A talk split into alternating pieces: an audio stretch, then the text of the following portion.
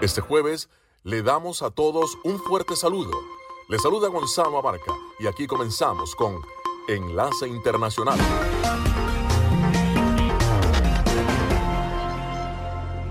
Damos la bienvenida a todos aquellos oyentes de Enlace Internacional. En esta franja nocturna estamos hablando de noticias internacionales, algunas entrevistas y un poco de música.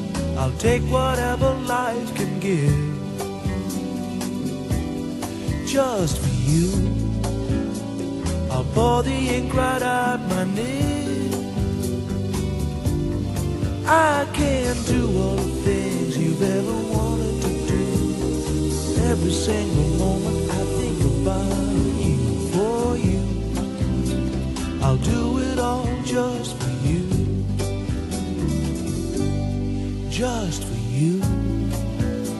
I'll take the rough and take the smooth.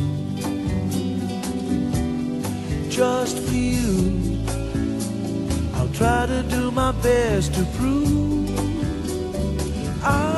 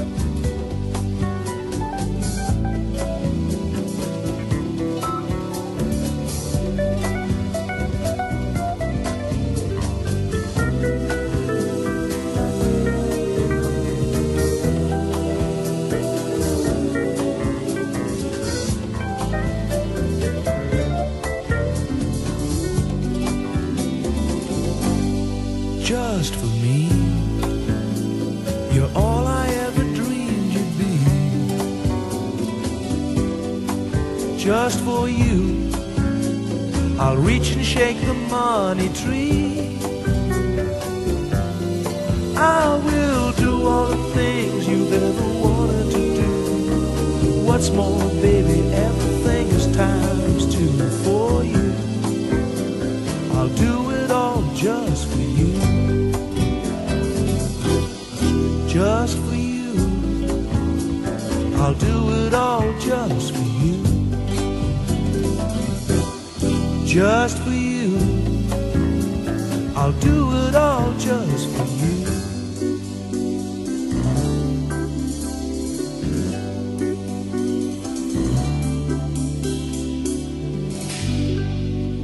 Escuchan Enlace Internacional con la voz de América por Melodía Estéreo y melodíaestéreo.com.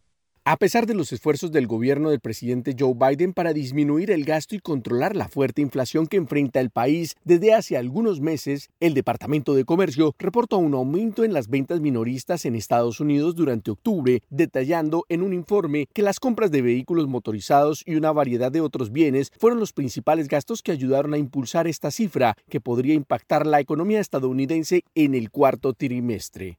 El reporte demostró un incremento del 1,3% en las ventas minoristas, que en su mayoría son bienes que no se ajustan por inflación, y factores como los reembolsos de impuestos únicos en California, en los que algunos hogares recibieron hasta mil dólares en cheques de estímulos económicos, los precios más altos de la gasolina, lo que elevó los recibos de las estaciones de servicio y la segunda promoción de Prime Day en octubre hecha por Amazon son algunas de las posibles causas del aumento. Sin embargo, algunos economistas van más allá y consideran que los masivos ahorros acumulados durante la pandemia del COVID-19 y las fuertes ganancias salariales en un contexto de un mercado laboral ajustado han ayudado a los consumidores a sobrellevar los precios y los costos de endeudamientos más altos. Este panorama podría cambiar el próximo año, ya que con el desmonte de algunos subsidios sumados a las fuertes políticas monetarias y el agotamiento de las reservas económicas de los hogares más necesitados podrían plantear un nuevo escenario económico en el país. Por su parte, la Federación Nacional de Minoristas anticipó un crecimiento en las ventas cercano al 8% durante la época de Navidad, un índice que marcaría una disminución sustancial si se compara con el 13% del año pasado, pero que sigue estando muy lejos del 5% que es el promedio de la última década. La Reserva Federal de los Estados Unidos, que es el equivalente al Banco Central, ha subido la tasa de interés un 3,75% en lo que va del año, convirtiéndose en su principal herramienta para combatir la inflación, considerada la más alta de las últimas cuatro décadas. Este aumento es considerado el más rápido realizado por algún gobierno desde 1980. Héctor Contreras, Voz de América, Washington. Melodía Estéreo emisora afiliada al sistema de noticias de la Voz de América. Hold on, little girl. Show me what he's done to you. Stand up, little girl. A broken heart can't be that bad when it's through. It's through. Fate would twist of both of you. So come on, baby, come on over. Let me be the one to show you.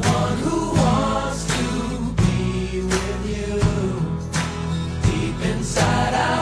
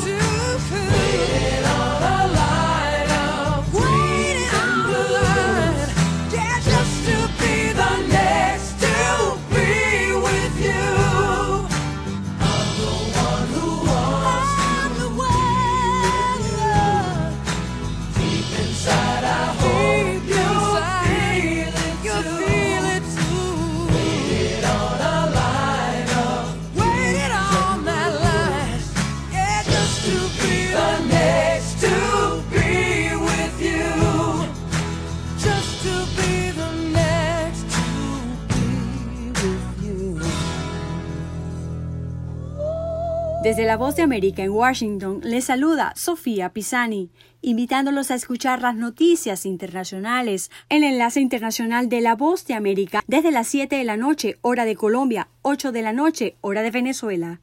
Confusión en torno a las primeras conclusiones de la Alianza Atlántica y de los servicios de inteligencia estadounidenses que apuntan a que la explosión en territorio polaco que acabó con la vida de dos agricultores muy cerca de la frontera con Ucrania podría tratarse de un misil utilizado por el sistema de defensa ucraniano para protegerse de los ataques rusos. Sin embargo, desde Kiev no reconocen su parte y autoridades ucranianas solicitaron el acceso al lugar de los hechos. La petición es clara. Quieren unirse a los equipos de Occidente que recaban pruebas e investigan el incidente para conocer qué información los llevó a dicha conclusión, mientras insinúan que el Kremlin estaría detrás de la explosión. En tanto, Estados Unidos y Ucrania continúan trabajando en estrecha unidad y esta mañana el jefe del Pentágono y su equipo se reúnen con sus homólogos ucranianos en el séptimo encuentro virtual del Grupo de Defensa de Ucrania. El secretario Lloyd Austin ofreció detalles sobre las ayudas que desde Washington envían a Kiev y destacó que los sistemas de defensa aérea NASAMS proporcionados por la administración Biden tuvieron una tasa de éxito del 100% en la interceptación ucraniana de misiles rusos.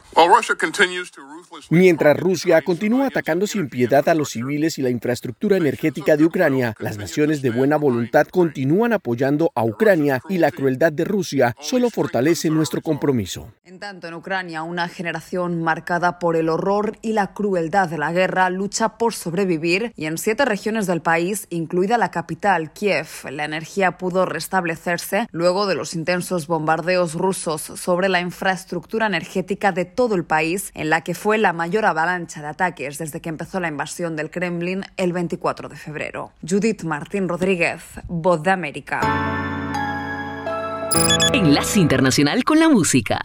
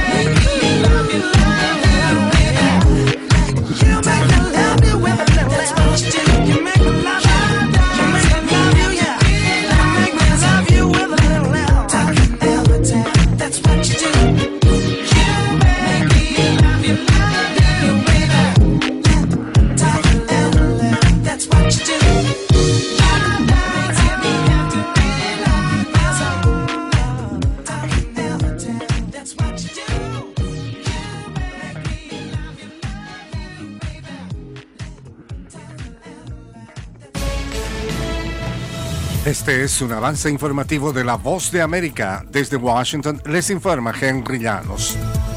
La ciudad de Nueva York apuesta por el invierno lanzando descuentos en hotelería, gastronomía, atracciones y espectáculos. Los informa Ángela González. El invierno en la Gran Manzana tendrá una nueva cara y la Oficina de Turismo de la ciudad se ha propuesto atraer a los visitantes y también a residentes con programas de descuentos que se pueden comenzar a reservar desde ya en la página de nycgo.com.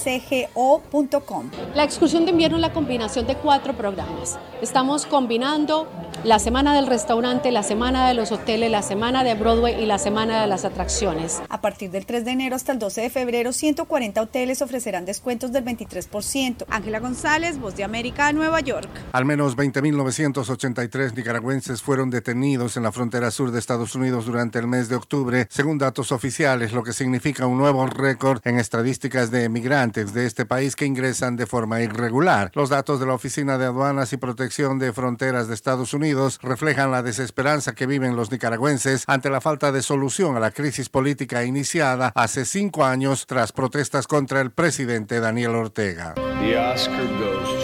Acompáñenos de lunes a viernes con las noticias del mundo del entretenimiento, lo mejor del cine.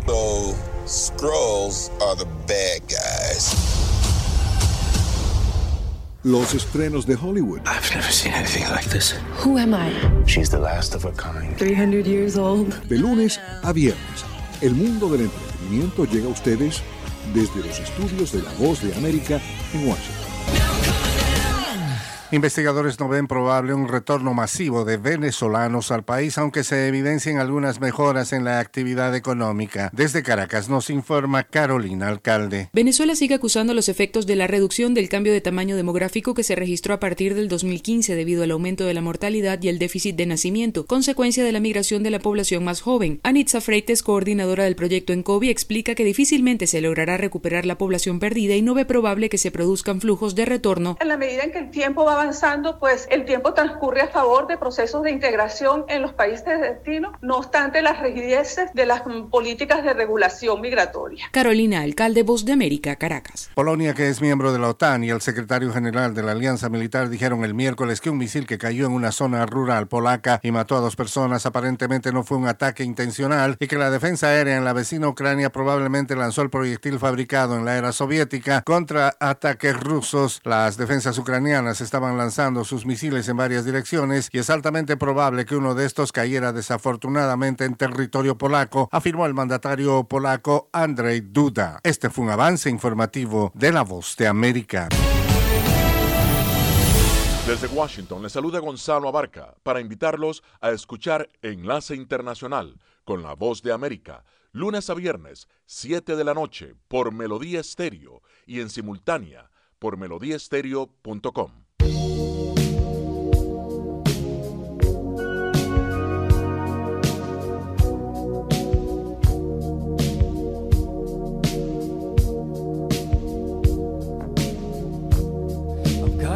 take a little time, a little time to think things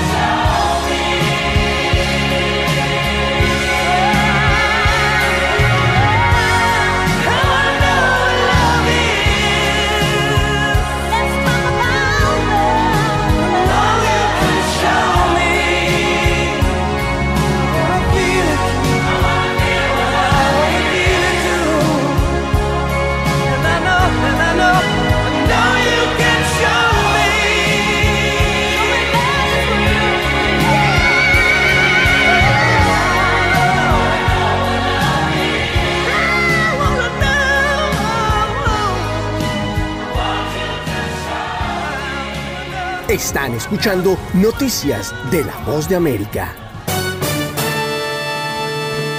Desde la voz de América en Washington les informa Leonardo Bonet. Estas son algunas de las noticias más importantes de Estados Unidos.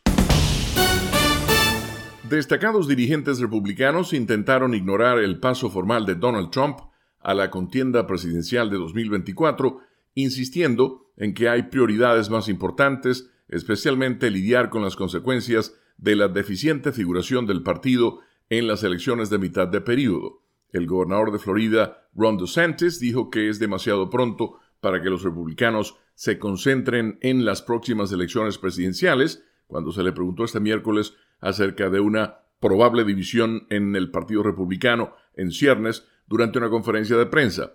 Al negarse a decir el nombre del expresidente, DeSantis, posible rival de Trump en 2024, expresó que, en cambio, él está concentrado en la segunda vuelta del Senado en Georgia y sus prioridades de gobierno en Florida. El FBI y el Departamento de Seguridad Nacional no están monitoreando adecuadamente a los extremistas nacionales, según un nuevo informe del Senado, que también critica a las plataformas de redes sociales por alentar la difusión de contenido violento y antigubernamental. El informe, emitido este miércoles por el Panel de Seguridad Nacional del Senado, instó a las fuerzas del orden público federales a reevaluar su respuesta general a la amenaza del terrorismo y el extremismo dentro del país. El informe recomienda crear nuevas definiciones de extremismo que se compartan entre los organismos policiales, mejorar los análisis sobre delitos relacionados con la supremacía blanca y los grupos antigubernamentales y un mejor uso de las redes sociales en un esfuerzo por prevenir la violencia, dijo el senador Gary Peters, demócrata de Michigan, quien preside la comisión. Y al cierre, la legislación para proteger los matrimonios entre personas del mismo sexo e interraciales superó un importante obstáculo en el Senado este miércoles, poniendo al Congreso en camino de dar el paso histórico de garantizar que tales uniones estén consagradas en la ley federal. Doce republicanos votaron con todos los demócratas para hacer avanzar la legislación, lo cual significa que la votación final podría tener lugar esta semana o más adelante este mes. El líder de la mayoría del Senado, Chuck Schumer, dijo que el proyecto de ley que garantiza que las uniones sean reconocidas legalmente bajo la ley es una oportunidad para que el Senado, en sus palabras, esté a la altura de sus más altos ideales y proteja la igualdad matrimonial para todas las personas, dijo Schumer, destacando que su propia hija y su esposa esperan un bebé el próximo año. Con algunas de las informaciones más importantes de Estados Unidos desde la voz de América en Washington, les informó Leonardo Bonet. Señal satélite desde Washington, enlace internacional de la voz de América por Melodía Estéreo y melodíaestéreo.com.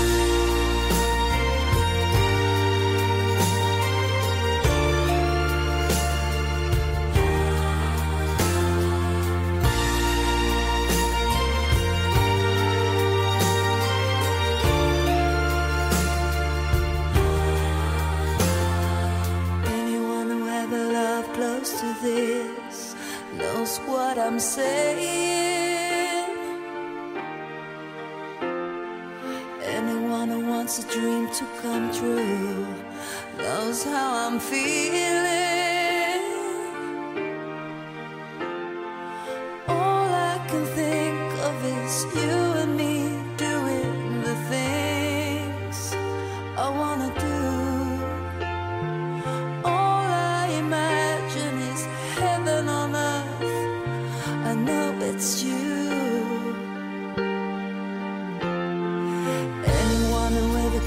in the rain, those that hold me.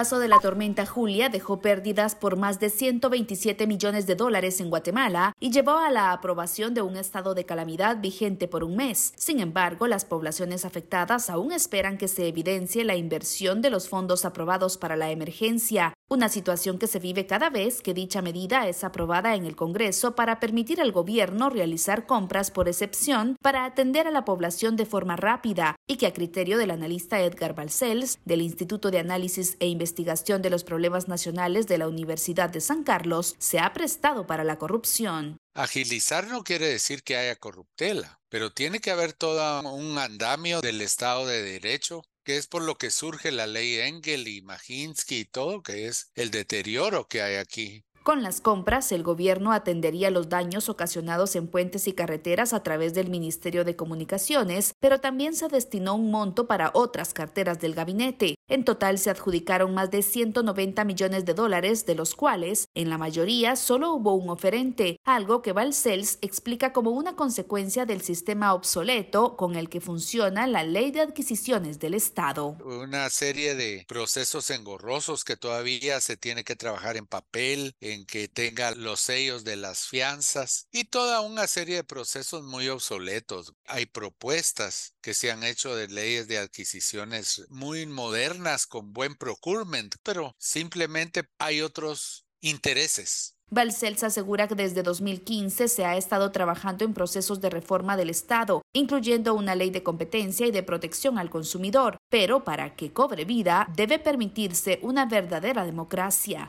nuevos partidos políticos, simplemente un tribunal electoral que esté presionado a nuevas fuerzas políticas.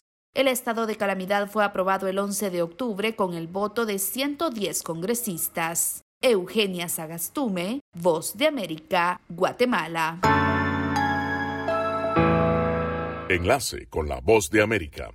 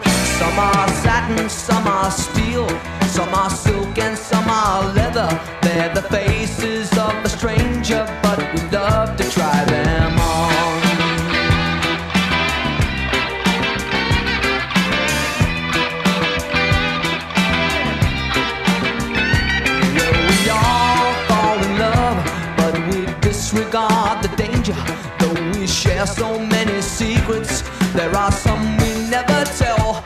Why were you so surprised that you never saw the stranger? Did you ever let your lover see the stranger in yourself?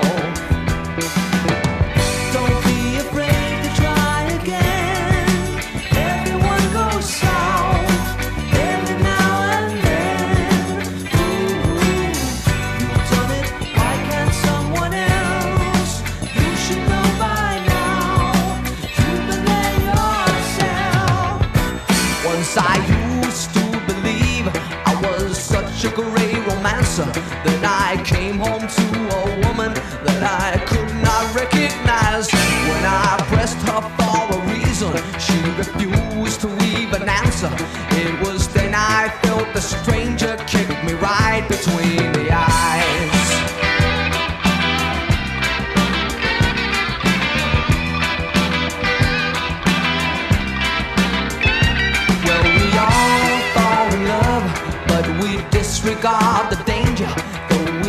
So many secrets, there are some we never tell. Why were you so surprised that you never saw the stranger? Did you ever let your lover see the stranger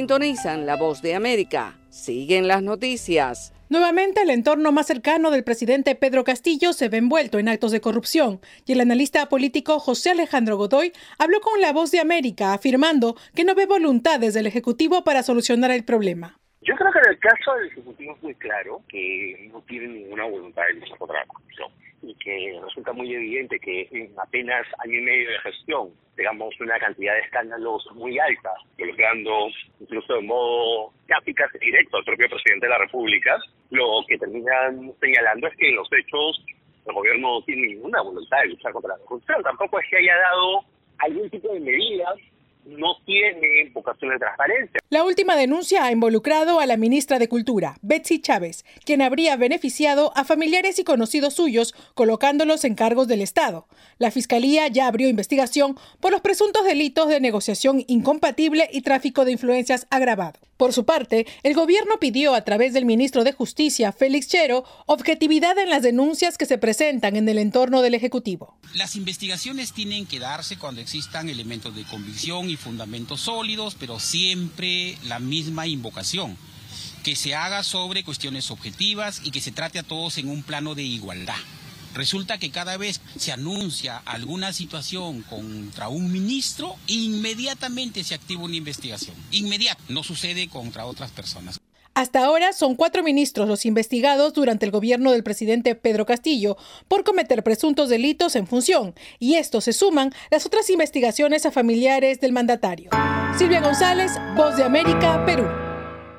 Escuchan Enlace Internacional con la Voz de América por Melodía Estéreo y melodíaestéreo.com.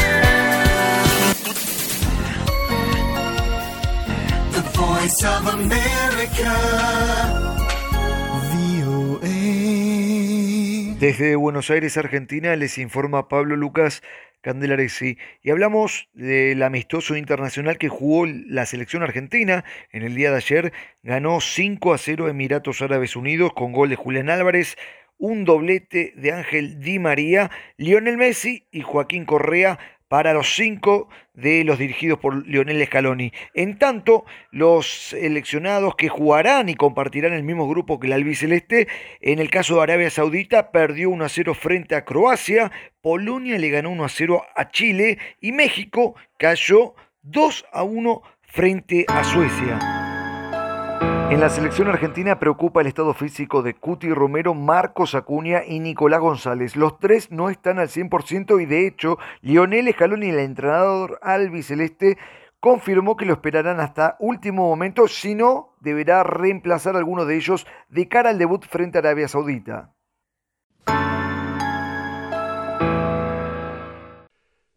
Las noticias del mundo y la buena música se escuchan en Enlace Internacional con la voz de América por Melodía Estéreo.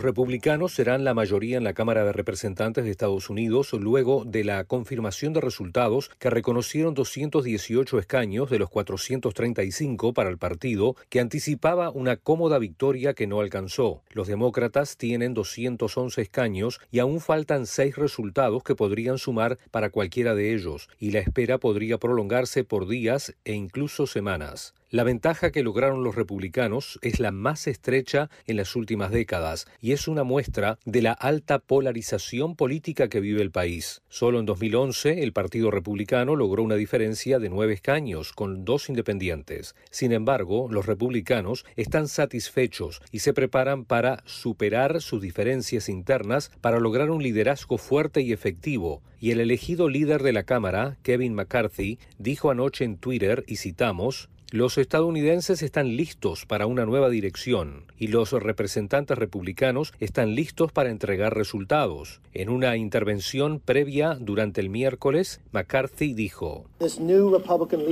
Este nuevo equipo de liderazgo republicano está listo para ponerse a trabajar, para volver a poner a Estados Unidos en el camino correcto. Nuestro compromiso con Estados Unidos fue crear una economía fuerte, una nación sostenible, un futuro construido sobre la libertad y un gobierno responsable. Y eso es exactamente lo que haremos. Por su parte, el presidente Joe Biden expresó sus felicitaciones a McCarthy, afirmando que está dispuesto a trabajar con los representantes republicanos para entregar resultados a las familias trabajadoras. El futuro es demasiado prometedor como para que quedemos atrapados en la guerra política, añadió el mandatario. Luis Alberto Facal, Voz de América, Washington. El juez federal de distrito Emmanuel Sullivan concedió un plazo de cinco semanas para la eliminación de la restricción de asilo conocida como Título 42, una política impuesta durante el gobierno del presidente Trump con el que las autoridades estadounidenses pueden expulsar migrantes del país argumentando razones sanitarias y que, según afirman, evitaría la propagación del COVID-19. Previamente el martes, el juez Sullivan había determinado que la aplicación debía terminar de inmediato para las familias y los adultos solteros, calificando la prohibición como arbitraria y caprichosa. Sin embargo, en cuestión de horas el Departamento de Justicia le pidió al juez que permitiera que la orden entrara en vigor el 21 de diciembre, argumentando que sería un plazo fundamental para garantizar que las autoridades pudieran cumplir con su misión de salvaguardar las fronteras de la nación y realizar sus operaciones fronterizas de manera ordenada. Fue precisamente el Departamento de Seguridad Nacional el que dijo a través de un comunicado de prensa que usará las próximas cinco semanas para preparar una transición ordenada a nuevas políticas en la frontera. El mensaje además destacó las iniciativas transnacionales adelantadas por el gobierno del presidente Biden para atender la problemática de la migración ilegal que a menudo conlleva a las personas a que deban caer en las garras de las redes de tráfico de personas, una práctica que ha cobrado la vida de muchos migrantes. Datos oficiales estiman que más de 2 millones de personas han sido expulsadas de Estados Unidos desde que el título 42 entró en vigencia en marzo de 2020, siendo los migrantes provenientes de Guatemala, Honduras y El Salvador los más afectados. Según las cifras oficiales, la prohibición se ha aplicado de manera desigual para las personas de ciertas nacionalidades, lo que ha generado una tendencia a que los migrantes que vienen de países con menos probabilidades de estar afectados por el título 42 aumentaran en número de personas llegadas a la frontera sur, confiadas en que serán liberadas en Estados Unidos para continuar con sus casos de inmigración. En octubre, los cubanos eran la segunda nacionalidad más numerosa en la frontera después de los mexicanos, seguidos por los venezolanos y los nicaragüenses. Héctor Contreras, Voz de América, Washington. Beyoncé lidera las nominaciones a los premios Grammy compitiendo con Adele, Harry Styles y otros por el premio Álbum del Año. La cantante obtuvo nueve postulaciones a los más altos honores en la música, llevando el total de su carrera a 88 y empatando con su esposo Jay-Z como el artista más nominado en la historia del Grammy. Su disco Renaissance, Renacimiento, compite por álbum del año con 30 de Adele Harris House, Harry Styles Special de Lizzo y trabajos de ABBA, Bad Bunny, Brandy Carlile y Coldplay. El rapero Kendrick Lamar, que también compite por álbum del año con Mr. Morale and the Big Steppers, recibió ocho nominaciones. seguido por Adele y Brandy Carlile con siete cada uno. Las postulaciones nuevamente colocan a Beyoncé en competencia con Adele, quien ganó el premio Álbum del Año en 2017. La versión de 10 minutos de Taylor Swift de su canción de 2012, All Too Well, también obtuvo una nominación a Mejor Canción. Los premios Grammy se entregarán en una ceremonia en Los Ángeles el 5 de febrero que se transmitirá en vivo por la cadena CBS y por Paramount Plus. El Servicio de Fiscalía de la Corona de Gran Bretaña autorizó siete cargos adicionales contra el actor estadounidense Kevin Spacey por una serie de agresiones homosexuales entre 2001 y 2004. Los nuevos cargos incluyen uno de hacer que una persona participe en actividades sexuales sin consentimiento y otros de agresión sexual e indecente. Spacey, de 63 años, fue acusado anteriormente de cinco delitos en Gran Bretaña, cuatro cargos de agresión sexual y otro cargo más grave por hacer que alguien participe en actividades sexuales sin consentimiento. El mes pasado en Estados Unidos, Spacey ganó un caso de abuso sexual cuando los miembros del jurado en juicio civil en Manhattan determinaron que su acusador no logró demostrar que Spacey le hizo insinuaciones no deseadas. Esta es una de las versiones del tema Mr. Sandman, en este caso por las Cordettes, que llegó al primer lugar de las tres carteleras de música popular de la revista Billboard allá en 1955. El tema, escrito por Pat Ballard, fue grabado en 1954, primero por Von Monroe y su orquesta, luego por las Cordettes y después por los Cuatro Ases. Otras versiones de la popular canción incluyen las de Chet Atkins también en el año 54, la de Bert Camford en 1968 y la de Emmylou Harris en 1981. La versión de las Cordettes, la que más nos gusta, ha sido utilizada en películas y documentales y es uno de los temas incluidos en los especiales del segmento de entretenimiento por los 80 años de esta emisora. Alejandro Escalona, Voz de América.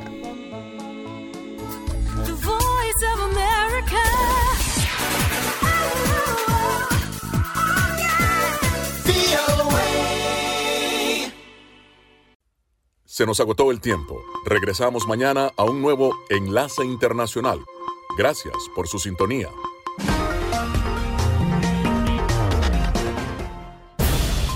Enlace Internacional es una producción de cadena de noticias. Editores Jorge Pérez Castro y Gabriel Villarreal Ángel. Periodista Sala de Redacción de La Voz de América. Voiceover Gonzalo Abarca. Producción ejecutiva Jimmy Villarreal.